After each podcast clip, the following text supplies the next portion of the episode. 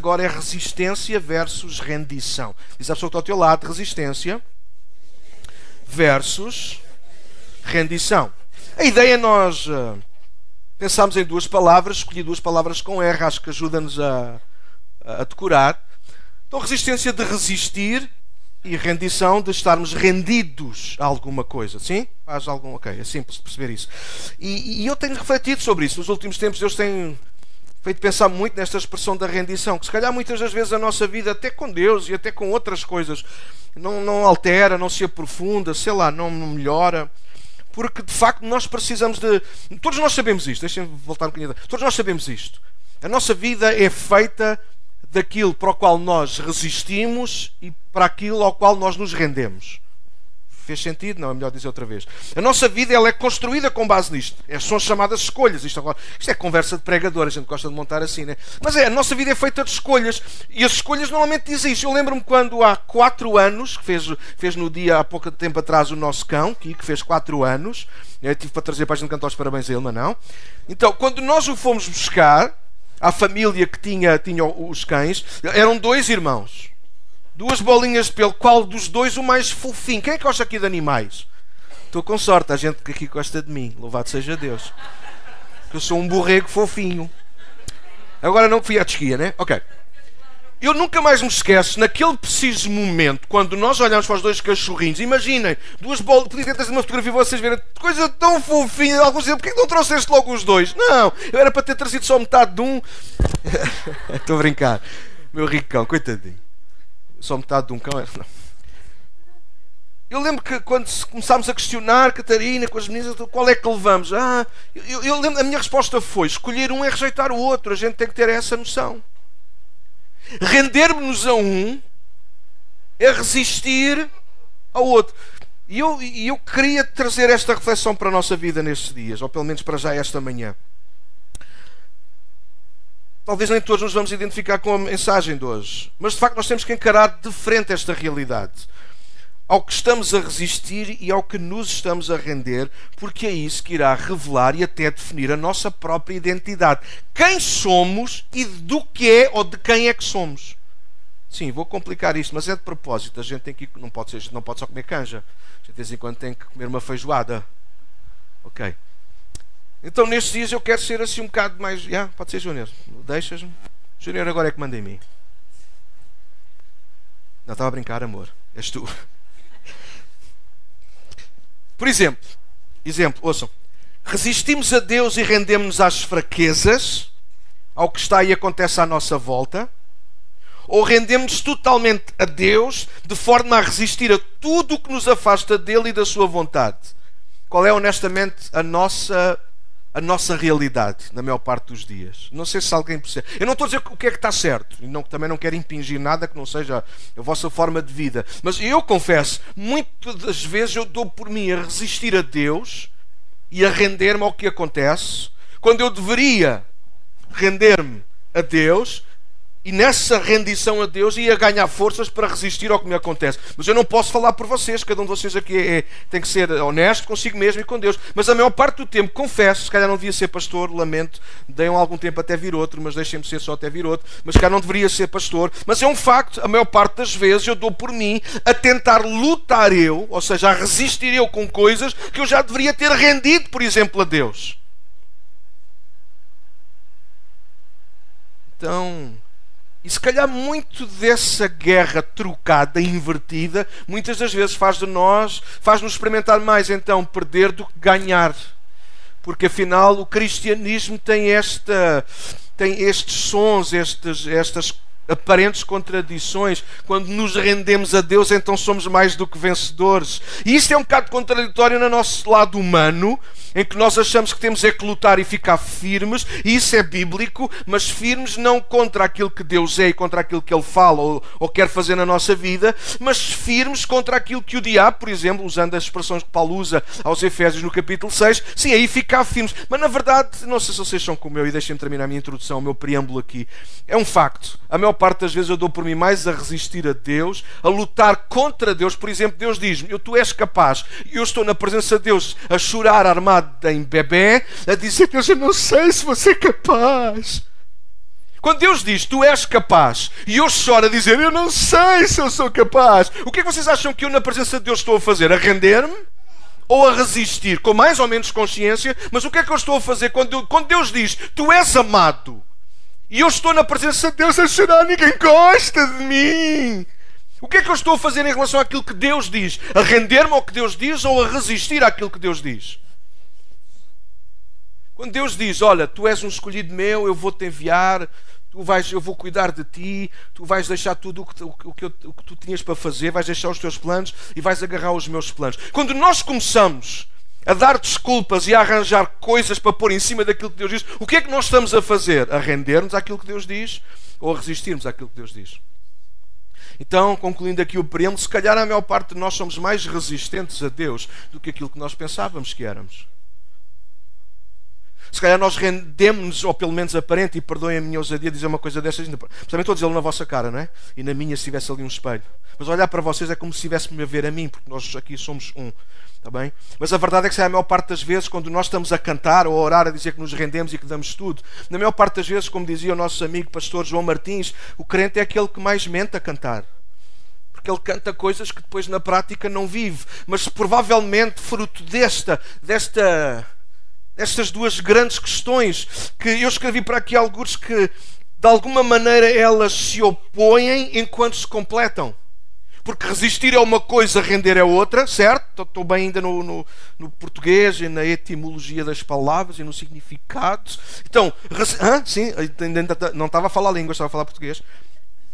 Resistir e render são duas coisas opostas, literalmente opostas. Uma coisa é eu rendo-me, outra coisa é eu não me rendo, que é o oposto, e é resistir, certo? Mas ao mesmo tempo elas completam-se na nossa vida. Por exemplo, se eu quero ter um casamento feliz, há coisas para as quais eu vou ter que aprender a resistir e há outras que eu vou ter que aprender a render. Alguém, algum homem sabe aquilo que eu estou a falar? Não há. Louvado seja Deus. Já sei qual é o tema que vou dar ao pastor Jonatas para pregar. Sabem ou não? Ok, outra questão. Mulheres, sai mulheres? Não precisam dizer nada, porque pela vossa cara se nota logo. Não digam, não respondam. Eu vou respeitar a vossa. Quantas mulheres aqui fazem dietas? Não respondam. Fazer dieta é uma questão de saber lidar com estes dois lados. Alguém sabe do que. Se é verdade ou não? Saber ao que resistir e saber ao que nos render. Quem faz dieta sabe que tem que se render às proteínas e aos legumes e resistir aos doces, salgados e todos aqueles hidratos de carbono. Alguém sabe do que eu estou a falar, sim ou não? Nós vamos ao médico. Porquê é que nós não gostamos de ir ao médico? Toma! Porquê é que a gente não gosta de ouvir o pastor, tipo Daniel Borrego? Porque é tipo médico, é, é, logo ali, tal, tal e tal. E a gente depois não gosta. Porque acontece isto, porque a gente sai daqui com a clareza para o qual nós temos que resistir e o que é que nós temos ou o que é que nós temos que nos render. A gente não gosta de ir ao médico porque o médico tem a mania que manda na nossa vida. Ele agora é que nos diz quando é que comemos queijo, quando é que não comemos o queijo, quando é que comemos as... Ele é que nos diz ao que é que devemos resistir e ao que é que nós temos que finalmente. Como você costuma comer legumes? Pergunta-me a médica. Eu, ah, às vezes. Mas eu percebi, eu percebi a ideia da senhora, que é minha amiga, não é? Mas faz de conta. Os médicos são sempre nossos amigos, eles pelo menos eles nunca, nunca ninguém passou uma receita para matar ninguém, a não ser por engano, ok? Sim ou não? Então os médicos, no fundo, são nossos amigos. são. Quando eles me estão a dizer, você tem que comer. Quando, quando eu saio do consultório e a médica vira-se para mim você tem que comer mais legumes, você tem que fazer mais exercícios. O que é que ela me está a dizer? Chata da senhora. É que eu tenho que me render de uma vez por todas aos legumes. Eu tenho que me render de uma vez por todas ao exercício físico. Coisa que eu ainda não fiz. E está na cara, na cara, na barriga, no babá, está em todo lado. E a gente vai se rindo, porque vocês estão-se a rir de mim, mas vocês não sabem que estão-se a rir de alguns de vocês, que alguns de vocês ainda estão piores que eu. É verdade. Bora voltar outra vez à vida espiritual. É importante estes bocadinhos assim para a gente entender, às vezes, o pregador, não é? Voltando à nossa vida, a gente pergunta: Ah, Deus, porquê é que eu não tenho mais de ti? Porque se calhar há coisas para as quais tu não te rendes e há coisas para as quais devias resistir e tu não resistes. Há gente, por exemplo, aqui, embora lá se terra a terra, há gente que está aqui que é murmurador, é um murmurador crónico. Não estou a acusar ninguém, não estou a falar de ninguém, mas com certeza. Ah, há, há, há em todas as igrejas, o que, é que o que é que na nossa não havia de haver?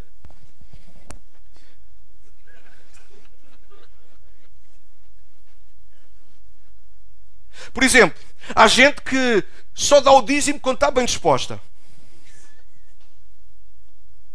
Isso acontece nos outros lados, aqui também acontece, desculpa. Quando tu estás a falar mal de quem, tu estás. Ah, mas, mas estou a dizer uma verdade. Certo, mas estás a falar mal de alguém, tu já, está, já te rendeste à maldicência e estás a resistir àquilo que é palavra de Deus. Não é uma tu não tens de render à tua razão, tu tens, nós temos de nos render e submeter é o quê? É a palavra. Mas a gente faz o que quer, que é assim que nós argumentamos. Ninguém tem nada a ver connosco. Então, quando eu digo eu faço o que eu quero, então eu estou a resistir a Deus e a render-me a mim próprio aos meus impulsos. Alô? Claro. Então é disso que nós vamos estar a falar nestes dias. Hoje eu gostava de levar-vos a uma história, Lucas 5. Vocês ainda têm paciência para me ouvir? Alguns já nem respondem porque não querem mentir. Chico, tu ainda me aguentas, não aguentas, Chico? Também, também ainda és novo agora aqui. Ainda aguentas mais umas quantas vezes. Parei. Queria levar-vos uma história que há pouco tempo Deus começou a trazer ao meu coração. Daquelas, não sei se vocês têm esses momentos, talvez nem todos, ou alguns pelo menos que já pregaram, têm esse tipo de. Sabem como é que é, né? A gente, às vezes, eu como pregador, enquanto vocês abrem Lucas 5, às vezes eu tenho mesmo dificuldade em perceber quando é que vou. Posso ser, posso, eu falo às vezes demasiado, né? Está gravando, está mal. Às vezes, Deus às vezes fala ao meu coração e Deus quer falar só comigo e eu acho que é sempre para a igreja, porque afinal de contas, isto é como quem trabalha num café, né? Quem trabalha no café também era assim. Lembro, o Zé Carlos está em recuperação. Agora lembramos aqui o nosso Zé Carlos, marido da Graça. Ele teve ser, teve que fazer uma cirurgia uh, às pernas e, e, correu tudo bem. E agora está em recuperação. E é uma recuperação muito demorada e complicada. Mas o, o Zé Carlos trabalhou muito tempo em, em, em hotelaria, em, em, restaurantes também. Há aqui mais malta que sim. Né? Então ele. Era, o Zé Carlos é muito engraçado porque ele é aquele típico. Tem ali assim uma pronunciazinha. E depois quando fala, ele diz as sobremesas todas de seguidas assim. Sabe como é que é? Temos muito chocolate. Uh, e, e depois há a história né, do fulano que chega a casa e quando chega casa diz exatamente. Ele cumprimenta a mulher, mas diz exatamente o mesmo. É um disco que fica gravado. Então, e eu eu estava a ler a palavra e Deus falou ao meu coração. Eu pensei assim: bom, a gente pensa sempre, está sempre a preparar alguma sopa para os outros. Desculpem. E às vezes Deus tem, Deus, tem, Deus tem que dizer: não, calma, isto não é para mais ninguém, isto é para ti. Ok. Então, uma das partes desta mensagem é minha, é para mim, mas depois eu percebi que o resto é para nós. Está bem? Então, este é um texto. Não sei se vocês conhecem quando Jesus se encontra com Pedro. Alguns pensam que esta é a primeira vez, não é? Vou-vos provar isso esta manhã. Uh, não é o primeiro encontro que Jesus tem com Pedro, daí a reação de Pedro é quando uh, Jesus vai pedir o barco emprestado a, Pedro, está bem? Então, e acontece a grande pescaria. Já alguém ouviu essa história alguma vez ou leu? Está-se uma grande pescaria maravilhosa. Ok, mas nós vamos ler isso hoje com base no nosso tema, está bem? Com base no nosso tema. Resistência, versus rendição. Ok? Vamos juntos. Lucas 5, 1 a 11. Vamos ler. Estando Jesus à beira do lago de Genezaré, grandes multidões se apertavam em volta dele para ouvir a palavra de Deus. Ele notou que junto à praia havia dois barcos vazios, deixados por pescadores que lavavam as suas redes. Entrou num dos barcos e pediu a Simão, seu dono, que o afastasse um pouco da praia. Então sentou-se no barco e dali ensinou as multidões. Quando terminou de falar, disse a Simão: Agora vá para onde é mais fundo. Esta foi a palavra que Deus trouxe à minha vida, está bem? E lancem as redes para pescar. Simão respondeu: Mestre, trabalhamos dura a noite toda e não pegamos nada. Mas por ser o Senhor quem nos pede, vou lançar as redes novamente. Dessa vez, verso 6, as redes ficaram tão cheias de peixe que começaram a se rasgar. Então pediram ajuda aos companheiros de outro barco, e logo os dois barcos estavam tão cheios de peixe que quase afundaram. Quando Simão Pedro se deu conta do que havia acontecido, caiu de joelhos diante de Jesus e disse: Por favor, Senhor, afaste-se de mim, porque sou homem pecador. Pois ele e os seus companheiros ficaram espantados com a quantidade de peixe que haviam pescado, assim como seus sócios, Tiago e João, filhos de Zebedeu. Respondeu Jesus a Simão: Não tenha medo. Agora em diante você será pescador de homens ou de gente. E assim que chegaram à praia, deixaram tudo e seguiram Jesus. Uau! Não sei se vocês já tinham certamente lido esta história, a maior parte de vocês sim, outros já tinham ouvido a história. Eu amo esta história.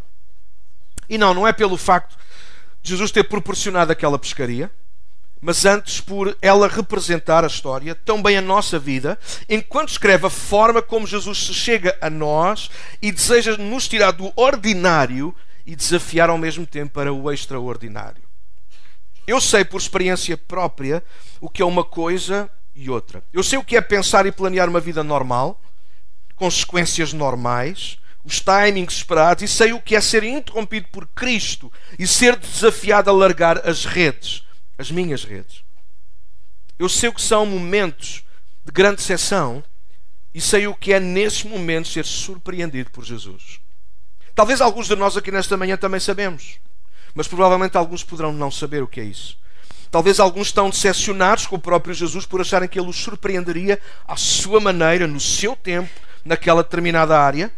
Talvez alguns acharam que Jesus estaria disponível para eles e aparentemente, sublinha aparentemente, ele não esteve.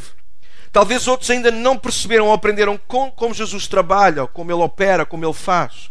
Talvez alguns de nós estamos enjaulados, enjaulados perdão, aprisionados as nossas formas de pensar, de fazer, de agir, e acabamos por reduzir Cristo àquilo que nós somos, temos e fazemos. Hoje quero literalmente trazer uma palavra de desafio. Desafiarmos a mudar os nossos paradigmas, a nossa maneira de pensar. Hoje quero desafiar a não resistirmos a Cristo, mas corajosamente nos rendermos a Ele. Garanto-vos duas coisas. Quando nós não resistimos a Cristo e nos rendemos a Ele, garanto-vos que há duas coisas que acontecem. Primeiro, nós não vamos entender tudo. Vou sublinhar, a primeira coisa que nós nunca iremos entender quando estamos em relacionamento com Deus é nós não vamos entender tudo. Diz a pessoa que está ao teu lado, tu não vais entender tudo. Porquê é que eu estou a sublinhar isto e se eu perder aqui tempo não tem mal, a gente depois volta à história. Mas ouçam, ouçam convidos a ouvir. Uma das coisas que nos mais faz resistir a Deus, pelo menos a mim, e acredito que a maior parte de vocês estão aqui nesta manhã, é quando nós não entendemos tudo.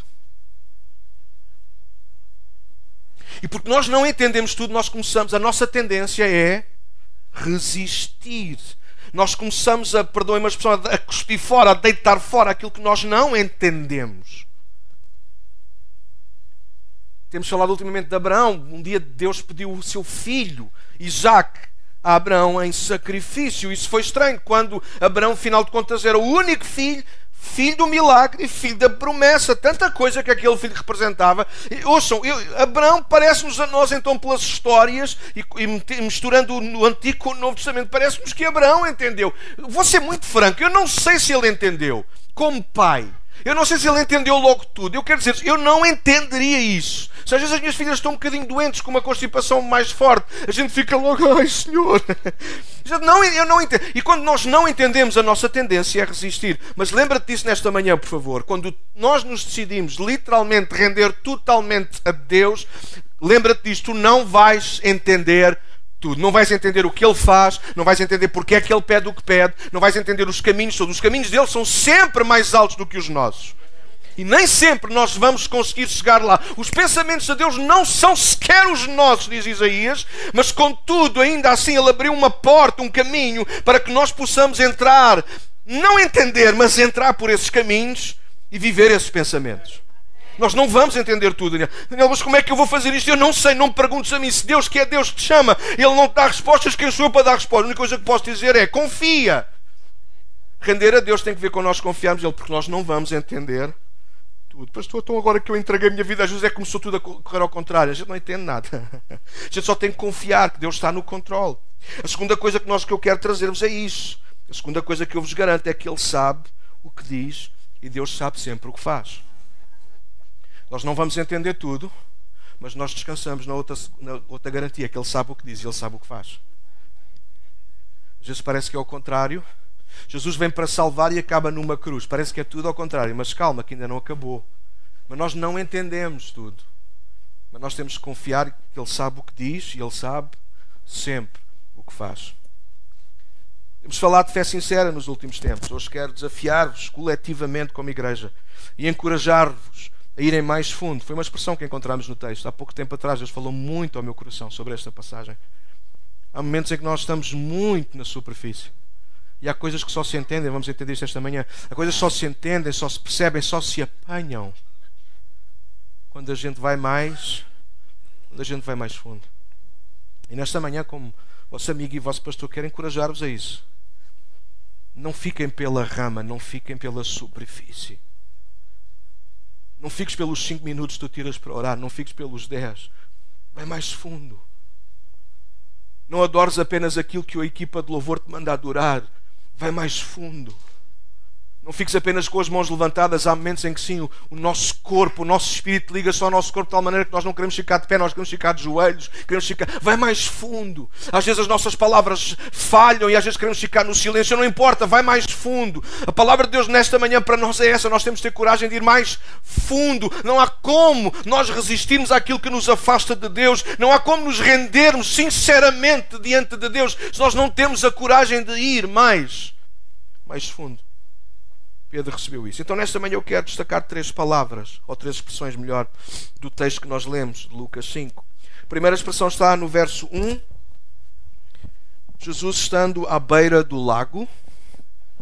Certeza que eu não vou concluir a mensagem hoje, está bem, tranquilos. Se vocês ficarem a gostar da mensagem, no próximo domingo a gente vai na parte B. A segunda expressão que nós vamos destacar do texto está no verso 4, para quem gosta de tomar notas a tal expressão vá para onde é mais fundo. E a última expressão que eu quero destacar é o verso, está no verso 8, em que diz que Simão Pedro, não os outros, mas Simão Pedro caiu de joelhos diante de Jesus. Bem? Por alguma razão, Lucas vai dando destaque aqui a Simão Pedro, mas também por alguma razão, não sei porquê, mas é, é Simão Pedro que está sempre a destacar. Mais nenhum dos outros caiu de joelhos, mais nenhum dos outros. Ok, a gente depois vai chegar lá. Mas é interessante isso. Porque Pedro porque também Pedro é o único que faz coisas que mais nenhum dos outros faz. Porquê é que tem que ser sempre aquele irmão? Porque se calhar aquele irmão ou aquela irmã faz coisas e está pronto a fazer coisas que mais nenhum dos outros está pronto a fazer. Porquê é que tem que ser sempre aquele irmão? Porquê é que tem que ser sempre aquela irmã? Porquê é que é ah, sempre só, só. Não, a Bíblia diz que são muitos os chamados são poucos os escolhidos e quem declara isso e quem determina isso não é o pastor, não é uma igreja, não é um ministério. Não, irmãos, quem determina isso é Deus, porque tem que ver não apenas com a escolha que Deus faz sobre nós, mas com a escolha que nós fazemos também para com Deus. A escolha que nós fazemos em relação àquilo que nós resistimos e àquilo a que nós nos, nos rendemos. E quanto mais nós resistirmos a Deus, por muito que Deus nos ame, Chico, por muito que Deus queira uh, tocar a nossa vida e fazer coisas a nós, por muito que, se nós resistirmos a Deus, naturalmente nós vamos ter dificuldade em ouvir Deus, em entender Deus. Mas quanto mais nós nos rendermos a Ele, também naturalmente será mais fácil nós conhecermos a Sua voz no capítulo 10 de João, Jesus assume-se como que um pastor e assume-nos a nós como ovelhas, apenas como uma figura. Ele diz que as suas ovelhas conhecem a sua voz. Isto não fala apenas de, de ovelhas que fazem bé e de um pastor que. Não, não, não. Está a falar de povo, está a falar de gente. E aquilo que Jesus está a querer dizer é que, de facto, a gente, as suas ovelhas têm uma intimidade tão grande com Ele que conseguem discernir, entre muitas vozes, conseguem discernir qual é a voz do seu pastor. Alguém está aqui a ouvir ainda nesta manhã? Porque há gente que finalmente decidiu resistir a algumas vozes e render-se à voz de Jesus. Alguém sabe do que eu estou a falar? Provavelmente esta é uma palavra do Espírito para alguém aqui. Há gente aqui, provavelmente, nesta manhã que sim, tem dificuldade em resistir a algumas vozes e depois não consegues discernir qual é a voz de Deus para a tua vida. E nesta manhã tu tens de fazer uma escolha: resistir a tudo o resto e render-te totalmente a quem Jesus Cristo é. Não basta dizer que Ele é Senhor, tu tens de começar a aprender a dizer Ele é o meu Senhor. Por alguma razão, o Salmo 23 não diz apenas que o Senhor é o pastor, estava bem escrito, estava bem dito na mesma, mas Davi, Davi, Davi passa-nos uma imagem totalmente diferente. Davi passa-nos a imagem da sua identidade. Eu sou uma ovelha, eu sei quem sou, porque eu sei ao que tenho resistido e a quem me tenho rendido. E daí, eh, daí Davi ele pode dizer: O Senhor é o meu pastor. Cada um diga aquilo que quiser. Nem toda a gente poderá dizer isto, aliás, todos podem dizê-lo, mas na sinceridade do coração, se calhar nem todos o poderão dizer. O Senhor só é o pastor daqueles que se renderam a eles. Daquele que é. Ah, o Senhor. Jesus é o meu Senhor. É? É se nós estivermos totalmente rendidos a Ele. Se a vontade dele for a nossa vontade. Se os desejos dele se tornarem os meus. Há gente que vem a Cristo, Raquel, apenas por uma razão para que Deus satisfaça os seus desejos. Ou seja, eles não conseguem resistir aos seus desejos e trazem-no a Cristo para ver se Jesus os realiza. Ora, isso não funciona. Não é esse o Jesus que nós encontramos na Bíblia. Não foi esse Jesus que se deu em cima no monte. Estamos quase na Páscoa. Esqueçam das amêndoas. Resistam às amêndoas. E deixa-me começar aqui nesta manhã por esta parte do texto que eu acho que é muito interessante e pode ajudar muitos de nós que estamos aqui nesta manhã. E a primeira parte que eu quero trazer para vocês, então, baseado no verso 1, que Jesus estava onde? Na beira do quê? do lago. Jesus encontra-nos onde nós estamos.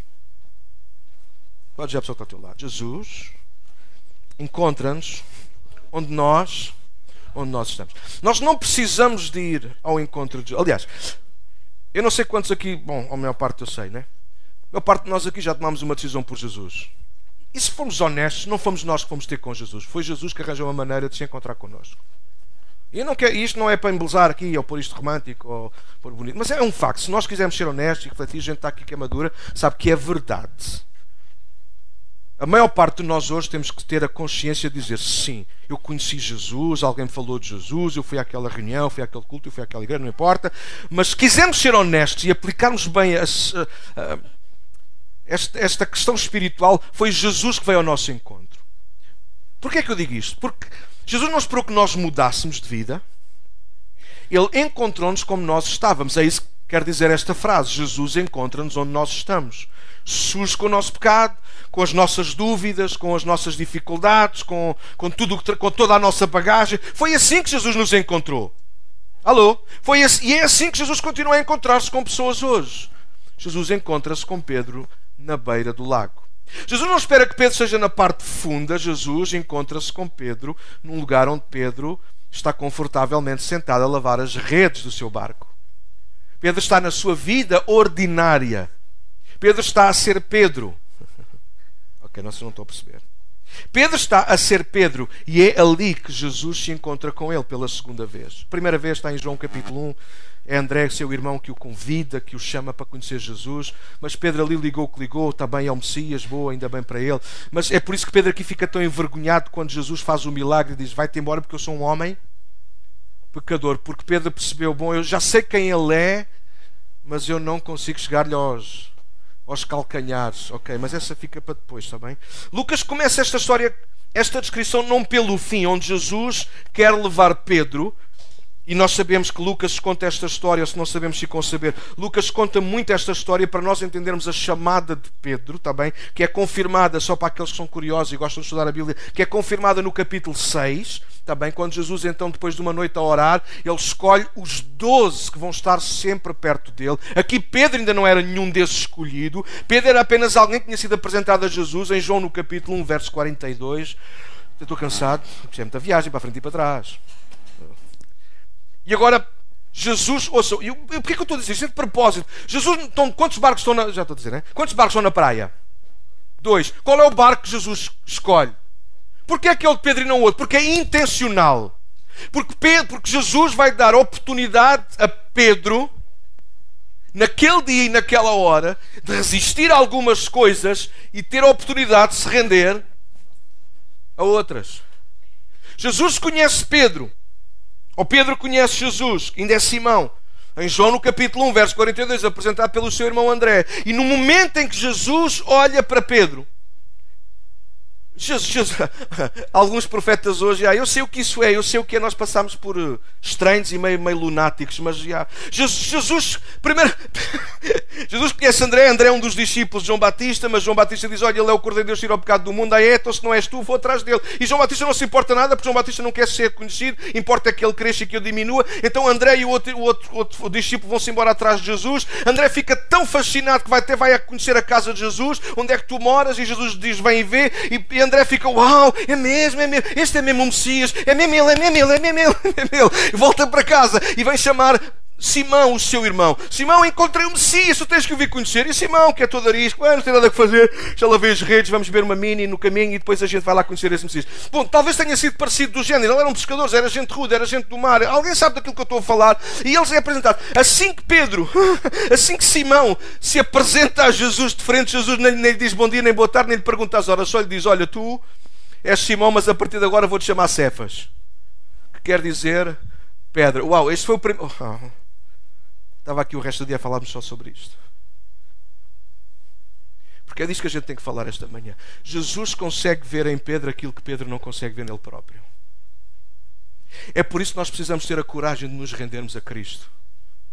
Eu vou repetir que alguns não perceberam aquilo que eu disse. Daniel, nós temos de ter coragem de nos rendermos a Cristo, porque Ele consegue ver para além daquilo que nós conseguimos ver. E esta história, igreja, esta história não tem que ver com peixe.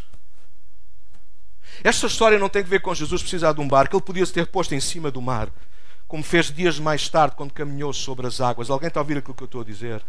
Jesus podia, naquela, naquela praia, Jesus podia ter estalado o dedo e todos os peixes vinham ao encontro dele. Alguém está a ouvir aquilo que eu estou a dizer? Jesus podia até chamar os peixes pelo nome. Então esta história não tem que ver com peixe, não tem que ver com barco. Esta história tem que ver com Pedro, tem que ver com os Pedros. Gente que Deus, quando nos encontrou, nos chamou pelo nome, disse aquilo que nós seríamos para Ele, amados, perdoados. Alguns de nós aqui, se calhar, até com uma chamada de Deus para servirmos, mas a gente engonha, desculpe a expressão. A gente arruma, a gente resiste àquilo que sabemos que é de Deus para a nossa vida. Então esta história não tem que ver com o que Cristo faz em nós, mas com o que nós fazemos com Cristo na nossa vida. Tal. Discipulado tem que ver com isso, igreja tem que ver com isso, já não tem que ver com o que Cristo faz em mim. Por isso há pouco cantávamos enquanto partilhávamos a ceia. Eu decidi seguir a Cristo. Esse tem que ser o nosso lema. Já não é só pelo que ele é, pelo que ele faz. Claro que alguém percebe aquilo que eu quero dizer, mas tem que ver com uma decisão minha. E se vocês perceberem a história, e nós lemos lá até ao fim, há uma decisão que Pedro tem que tomar. E é bonito como termina, não é? O verso 11 que diz que eles chegaram à praia, largaram tudo e seguiram. Terminou bem. Não perfeito, Pedro nunca foi perfeito até ao final da sua vida. Mas termina bem. Pedro, naquele dia, soube aquilo que havia de resistir e aquilo ao qual ele se devia render. Então, Lucas está-nos a mostrar toda, tudo aquilo pelo qual Pedro passa e ao mesmo tempo aquilo que, pelo qual nós temos que aprender a passar também. Pedro não é o único. Hoje, nesta manhã, estão aqui muitos homens e mulheres com quem Jesus se quer encontrar na beira do, do lago. Onde tu estás, como tu estás, com as condições que tens ou com as condições que não tens. Ele quer encontrar-se contigo onde tu estás. Nós vimos a Cristo, ou temos essa oportunidade, porque Ele veio primeiro até nós. Não é? Nós só podemos vir a Cristo porque Ele um dia veio até nós. Nós só hoje podemos ter relacionamento com Cristo, não porque nós arranjámos uma maneira de abrir a porta, mas porque Ele nos abriu a porta. Aliás, até há um hino clássico que diz assim: foi Ele que nos abriu a porta e nos reconciliou. Foi Ele que fez isso. Nós hoje podemos porque Ele veio. Então Jesus encontrar-se na beira do lago não é em vão, não é apenas pela história ficar mais bonita. Começa o versículo de Jesus estava à beira do lago de Nazaré, aquela praia, aquele mar. Nós participamos dos seus planos porque primeiro o deixamos interromper os nossos. Nós o seguimos porque primeiro ele nos encontrou. À primeira vista, pode não ser um conceito fácil de nós assimilarmos, mas refletimos honestamente, de coração limpo e com vontade, iremos compreender: se não permitirmos que Jesus se torne primeiro um conosco, jamais nos tornaremos um com Ele. Há gente que quer que Cristo faça parte de tudo na sua vida, mas há gente também que não quer fazer parte de tudo com Cristo. Ele torna-se um conosco quando nós nos tornamos um com Ele. Jamais experimentaremos o seu extraordinário enquanto Ele não tiver entrada no nosso ordinário. Às vezes nós queremos mais de Deus, nós queremos até um toque especial de Deus. Mas nós não deixamos que Ele entre totalmente, completamente no nosso dia a dia. Por isso Jesus se encontra na beira do lago. Jesus faz uma entrada normal, a multidão está com ele. Jesus está a pisar a mesma areia que Pedro. Jesus está a molhar os pés na mesma água onde Pedro está a lavar as suas redes. Eu não sei se isto vos diz, a mim disse-me tanto. Jesus entra no cotidiano de Pedro, como quer entrar no nosso cotidiano. E a Catarina não sabia aquilo que eu ia pregar, mas é um facto. A maior parte de nós, nós nem sequer oramos pelo domingo, mas apenas nos preparamos para ter encontros com Deus ao domingo. É como se Deus só existisse, ou Deus só saísse da caixa ao domingo. Deus quer encontrar-se connosco não apenas aqui, Deus quer encontrar-se connosco no nosso cotidiano, no nosso lago, à beira do nosso lago, no lugar onde nós somos quem somos. Vocês sabem que há pessoas que aqui dentro se transformam? Há pessoas que aqui dentro, na sala, não estou apenas a dizer aqui dentro, mas gente no meio da igreja se transforma. Eu tenho colegas meus, eles, se alguns forem a ver isto, não, eles só são identificar se forem eles. Mas eu tenho colegas meus que, quando sobem ao púlpito, transformam-se, mudam de voz. Eles estão cá fora a falar, então como é que está? E quando sobem ao púlpito eles mudam. A paz do Senhor, irmãos. Abriremos a Bíblia hoje. Em Lucas, no capítulo. E depois saem do púlpito e voltam ao normal. Ah, eu fico. É verdade. Há crentes também são assim. Há malta que vem à igreja que é assim. Aqui, ah, olá, como está? Oh, meu amorzinho. E depois no dia a dia alguns até passam por mim e nem me falam. Está-se a rir porque não é consigo. Eu às vezes dá-me vontade de chorar. Ah. Há gente Porque Deus é o domingo. Domingo é Deus, Deus é o dia, domingo é o dia do Senhor. Calha bem, a segunda-feira já não. A segunda-feira é o dia do diabo. Não seja rico que é verdade. A maior parte de nós sabe que é verdade aquilo que eu estou a dizer. Ou domingo a gente, ah, não, hoje, hoje não, que é o dia do Senhor. Ah, se hoje não fosse, ah, se eu não estivesse aqui na, na igreja. What? É um facto, nós vivemos esta dificuldade naquilo em que devemos resistir, naquilo ao qual nos devemos render. Ou domingo a gente até parece que nos rendemos, mas houve. Ou seja, se o nosso coração não está totalmente rendido à segunda, não é ao domingo que nós o vamos render. Jesus encontra-se connosco no, não no meio do lago, mas à beira do lugar, do lago, o lugar onde nós estamos, o lugar onde nós damos os nossos passos, o lugar onde nós nos conseguimos mexer. Alguém percebe a, a imagem que isso nos traz? A nossa bagagem de vida atrofia-nos, mas ainda assim Jesus vem ao nosso encontro. Por exemplo, Pedro naquele dia estava atrofiado, desculpem a expressão, mas é um facto. Bom, se calhar para Pedro não. Pescador que é pescador sabe que há noites em que se apanha muito, até demais, e há noites em que não se apanha nada. O pescador está preparado para isso, mais ou menos, porque não apanhar nada, sobretudo naqueles dias, significava. Hoje, hoje os nossos pescadores não apanham nada, eles fazem uma manifestação e o governo ou alguém tem que lhes pagar uma indenização por causa disso, como se nós. Okay. Uh, desculpem. Não, hoje há subsídios para tudo. Um dia eu ouvia uma piada, não sei se era do Nilton, não importa. Ele dizia, né, lá veio, lá veio o grande agricultor, ele não disse quem era, nem de onde é que era, com o seu grande 4x4, comprado com o dinheiro dos subsídios. Sim, porque a terra não deu nada aquele ano. Ok, e brincadeira. Mas naqueles dias Pedro não tem, ouça, Pedro não tem subsídios, Pedro não, não pescou, não ganha. Não ganha, não come, ele chega a casa e tem que dizer à família, olha, escusas, olha. E não vale a pena dizer vai à arca, porque também não tem arca. É capaz de haver alguma coisa do dia anterior. Alguém percebe do que eu estou a dizer? Pedro está naqueles dias. Desculpem a expressão, os crentes não dizem isso, mas bora lá. Eu, vocês sabem que eu não sou uma pessoa normal. Também não sou normal, não é? Mas sou atípico. Pedro está num dia azarado. Ei, eu hoje não apanhei nada, níqueis. Mas, mas as redes têm que ser lavadas na mesma. Então, mas as redes não se lavam só porque estão sujas de peixe, não. As redes lavam-se porque ficam com, com, com, com, o sal e vão, e vão corroer. Então, vá de lavar. E naquele tempo não havia tantas redes como há hoje. Não se vai a Decathlon, não se vai a todo lado onde a gente corre uma série de lojas. Hoje a gente compra. Naquele tempo não era tudo feito à mão. Então lá está Pedro lavar bem, não há peixe, mas há redes, bora, bora logo à noite ou amanhã, amanhã a gente volta a tomar outra vez. Mas Jesus encontra-se com Pedro na beira do lago, no meio de uma decepção, no meio de um dia normal.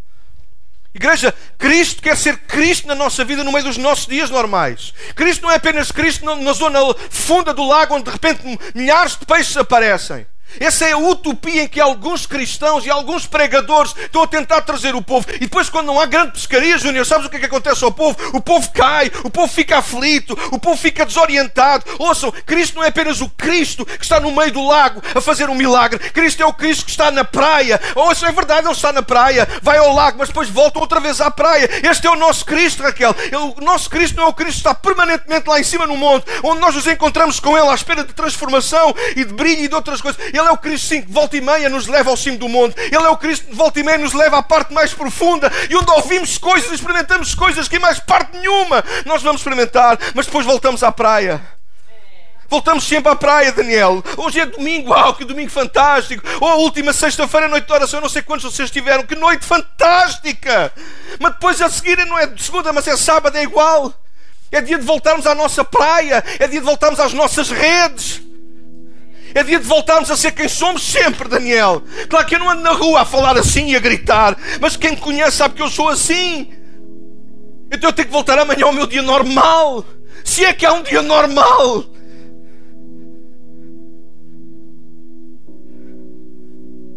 No fundo do lago é fácil encontrar Cristo. No fundo do lago é fácil encontrar milagres, mas Ele quer encontrar-se connosco à beira do lago. Porque se Ele não se encontrar connosco na beira do lago, não há fundo do lago. Eu vou repetir aquilo que eu disse. E estou a falar para crentes, pau. Se ele não se encontrar connosco na beira do lago, não há fundo do lago para ninguém. E há gente que às vezes vem aqui, pastor, ora lá por mim. Alguns já lhe disse na cara, eu vou orar, mas não tinha vontade nenhuma. Só disse isso, digo. Digo com muito amor. O que é que interessa eu estar a orar? Porque é que interessa eu? Posso brincar? O que é que interessa o camelo ir lá ao fundo? se a pessoa não quer ir ao fundo? Posso ir ao fundo, eu posso jejuar a semana inteira por algum de vocês aqui, então, mas tu não jejuaste, tu não, se, não, se não te encontras com Cristo na beira do lago, se não és quem és, não tens coragem de seres quem és, não tens coragem de deixar que Cristo entre na tua vida, no teu cotidiano, sim, sim, nos teus defeitos e nas tuas fraquezas. Sim, alguns pensam que bom, isto ser cristão ao domingo é um espetáculo. A gente aqui dá o nosso melhor, então nós que servimos, palco, e, a gente aqui dá o melhor, a gente passa muito, não passamos uma boa imagem, gente muito espiritual, gente de muita, muita unção sempre. E sim, a unção está sempre presente Claro que está. Já está com o telemóvel e tudo. Deve ser alguém chamando para o almoço. Mas Cristo encontra-se connosco na beira do lago. Significa que Ele não tem problemas em encontrar-nos com quem nós somos. Ele encontra-nos onde nós estamos.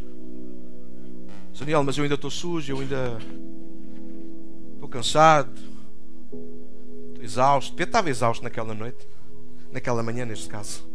Pedro está cansado, Pedro, está, Pedro quer é voltar para casa, Pedro quer é acabar de lavar as redes, dobrá-las, ver se alguma precisa de ser reparada, guardar tudo, voltar a arrumar e voltar para casa. E... Mas é aí que Cristo quer, quer encontrar-se connosco.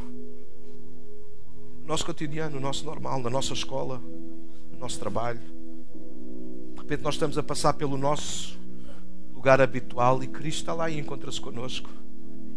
E sabe o que é fantástico nesta história? Que é uma multidão para ouvir Jesus. E Jesus até ensina a multidão, que isso vai dizer os versículos a seguir, ao versículo 1. Mas parece que Jesus está a falar, desculpa aquilo que eu vou dizer e o Senhor também me perdoa. Parece que Jesus está a falar para a multidão, mas ele está desejoso de chegar ao final do sermão porque ele está ali por causa de uma pessoa chamada Pedro. Afinal, ele entra no barco de Pedro. Porquê naquela praia? Porque na outra praia? Porque no outro sítio? Porque não outra vez subiram um monte, como ele fez no Sermão da Montanha, em Mateus capítulo 5 diz que ele subiu um monte para ensinar a multidão. Porquê agora na praia? Porque Pedro estava na praia. Daniel, porquê que me aconteceu isto outra vez? Porquê a mim? Porque, porque se calhar Cristo quer encontrar-se contigo na praia onde tu estás. No lago onde tu estás. Porquê que isso voltou a acontecer? Porquê que... Não, ninguém aqui tem a sensação que às vezes há coisas na nossa vida que parece que é só a nós que nos acontece. Yeah. E se calhar é mesmo. Se calhar é apenas um simples, mas profundo sinal de que Cristo quer encontrar-se contigo à beira desse teu lago. E a nossa tendência é resistir. Nós queremos sair depressa do lago. Ainda por cima não apanhamos. Eu quero ir embora. Mas Jesus não quer que Pedro se vá embora. Deixa-me terminar a história aqui esta manhã e terminamos assim. Imagina, Pedro foi à pesca, não apanhou nada, está a lavar as redes, não sei a que hora Jesus chegou. Com a multidão.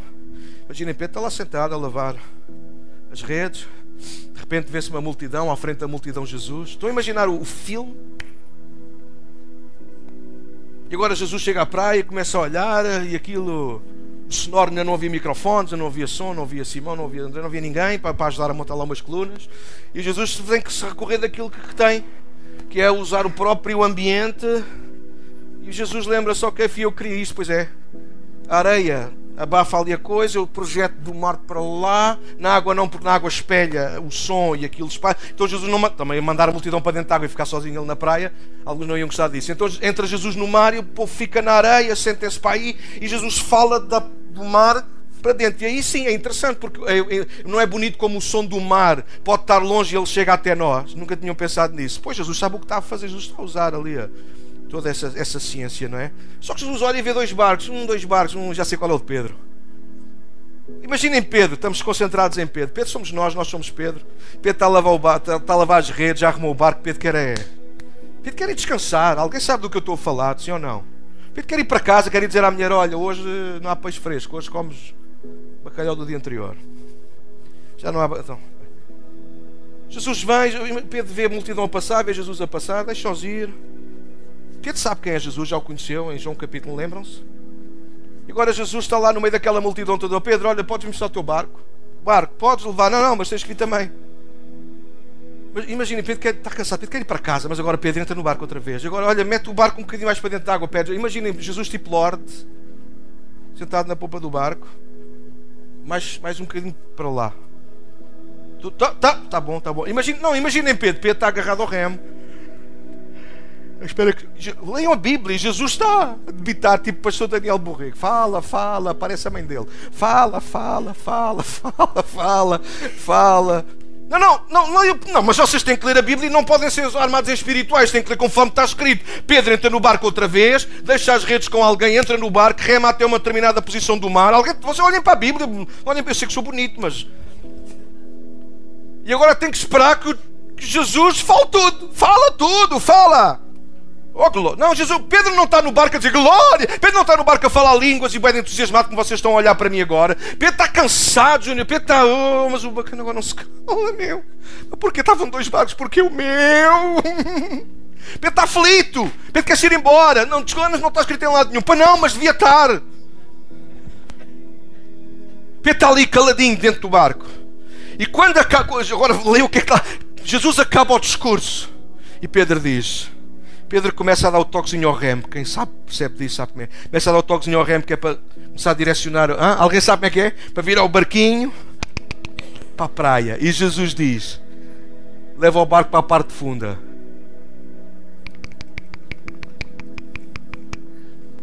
Pedro está cansado. Mas quando Jesus se encontra connosco no lago, é apenas o princípio e tudo aquilo que vai começar a acontecer. Nesta manhã nós não temos tempo para mais. Nós precisamos nos encontrar com Cristo à beira do lago, tal como somos e estamos. E eu não sei por alguma razão o Espírito de Deus trouxe esta palavra ao meu coração para nós.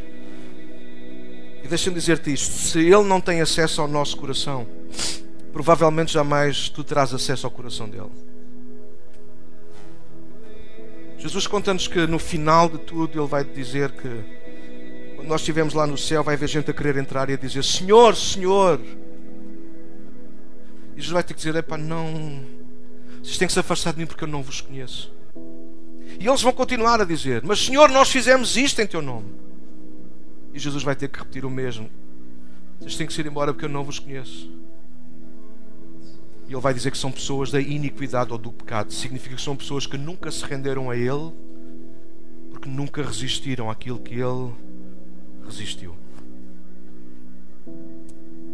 Eu não sei porquê, ou talvez agora cada vez mais claro, aqui, diante de vocês, eu percebo porque é que Deus trouxe isso ao nosso, ao nosso coração.